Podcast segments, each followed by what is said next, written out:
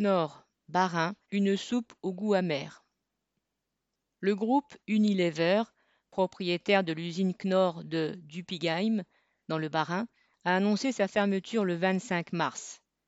261 embauchés et des dizaines d'intérimaires et de sous-traitants se retrouveront sur le carreau.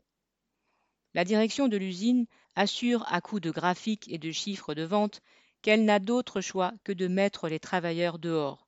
Au vu du déclin structurel des ventes de soupe industrielle, inévitable car lié au changement d'habitude des consommateurs, désormais acquis au fait maison. Dans le même temps, la direction explique chercher un sous-traitant pour continuer à produire les briques de soupe liquide dans le pays, car, les consommateurs sont attachés au Made in France.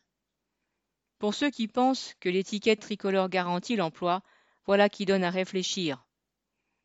Dans la situation actuelle, alors que les licenciements explosent, perdre son emploi est une condamnation. C'est ce que ressentent bien des salariés du site de Dupigheim qui travaillent dans l'usine en moyenne depuis 20 ans et pour certains depuis 40 ans et se moquent bien des assurances d'accompagnement prodiguées par la direction. Citation Il parle de reclassement pour 70 travailleurs à des dizaines, voire des centaines de kilomètres d'ici, à Saint-Dizier ou à Dijon. On a tout accepté, la polyvalence, le travail pendant le Covid, les sacrifices. Et maintenant, il faudrait aussi accepter de se faire jeter dehors et de déménager, témoignait un travailleur, encore sous le choc de la nouvelle de la fermeture. Un autre ajoutait C'est honteux. Unilever a touché le CICE pour fermer des sites derrière.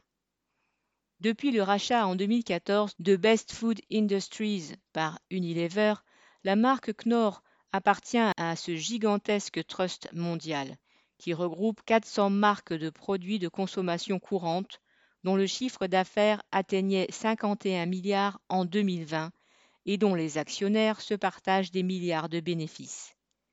Il n'y a aucune raison pour que les travailleurs fassent les frais des décisions prises par ce trust dans l'intérêt des actionnaires.